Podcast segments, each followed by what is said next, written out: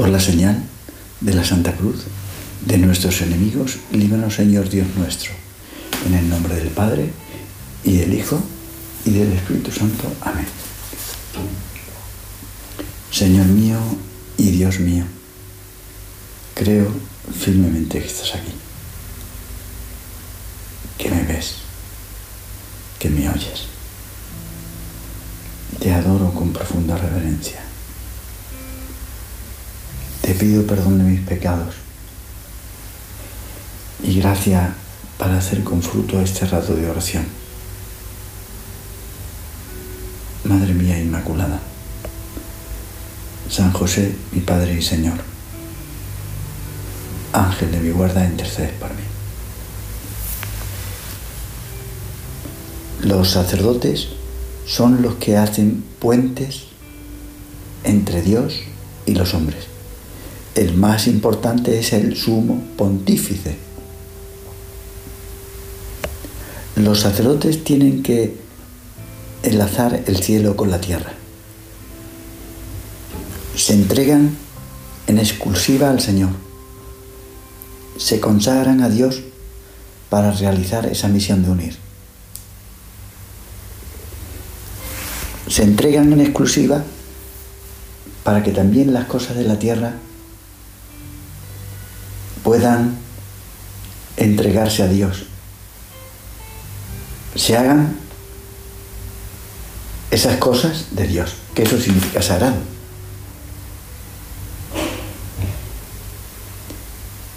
El sacrificio que hace el sacerdote es una ofrenda. Devolver a Dios lo que antes habíamos recibido de Él. Corresponder al amor de Dios con las cosas que Él nos ha dado. Devolverle amor por amor. Por eso la oración del sacerdote es la respuesta del hombre al deseo que tiene Dios de comunicarse con nosotros, de tratar al hombre como un amigo. Esta comunicación se realiza en lo más interior de nuestro ser, la conciencia que es como el lugar del encuentro entre Dios y nosotros.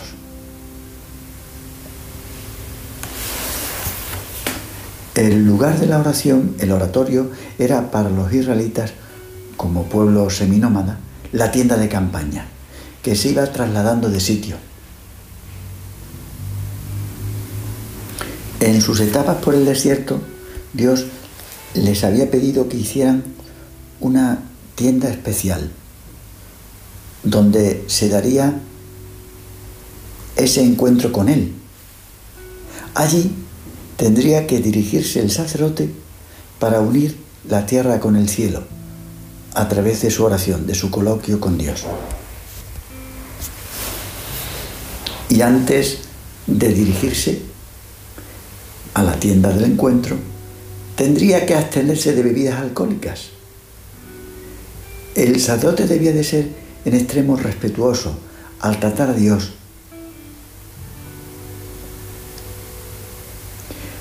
Al decir el ángel a Zacarías que su hijo Juan el Bautista no beberá vino ni licor,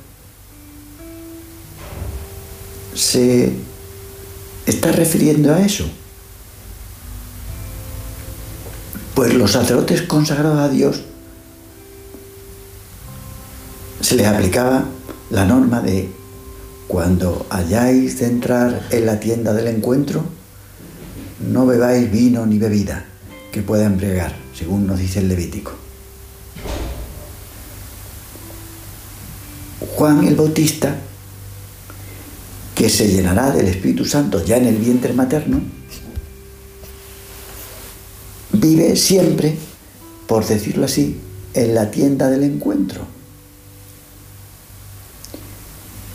No, solo es sacerdote en determinados momentos, sino con su existencia entera.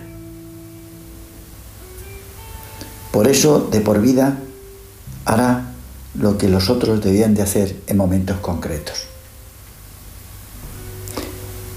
Juan el Bautista, al ser el precursor, anuncia también así el nuevo sacerdocio que aparecería con Jesús.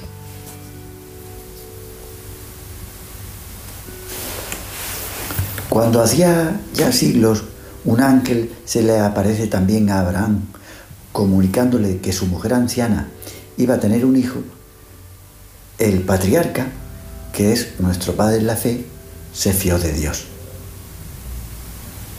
Pero su mujer no creyó el anuncio.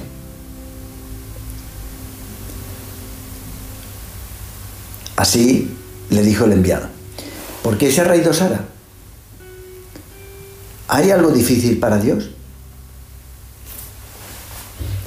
Igual que le sucedió a Sara, también le pasó a Zacarías. Porque ante la llamada de Dios, la llamada que Él nos hace en los diversos momentos de nuestra vida, hay personas buenas que no reaccionan con fe. El mismo arcángel que se aparecería más tarde a la Virgen se apareció a Zacarías. No podemos decir que fuera otro, era el mismo Gabriel, pero no eran los mismos destinatarios.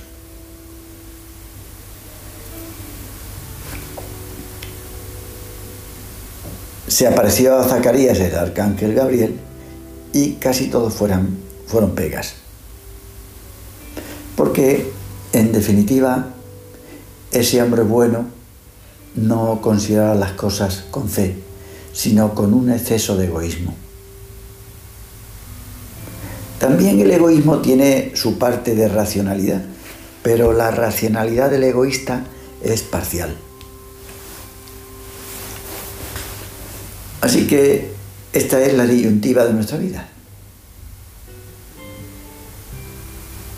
fiarnos de nosotros mismos o fiarnos de Dios. Y esta llamada se nos presenta en cosas grandes a lo largo de nuestra vida en contadísimas ocasiones. También, en muchas más, se nos presenta en cosas pequeñas. Y lo hace cuando nosotros queremos. No.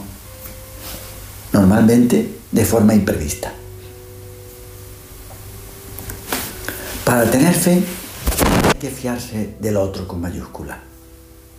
No querer tener todo controlado. A Dios hay que decirle, me fío de ti. Zacarías se quedó mudo por no haber querido escuchar. Es curioso cómo el oído y la lengua están conectados.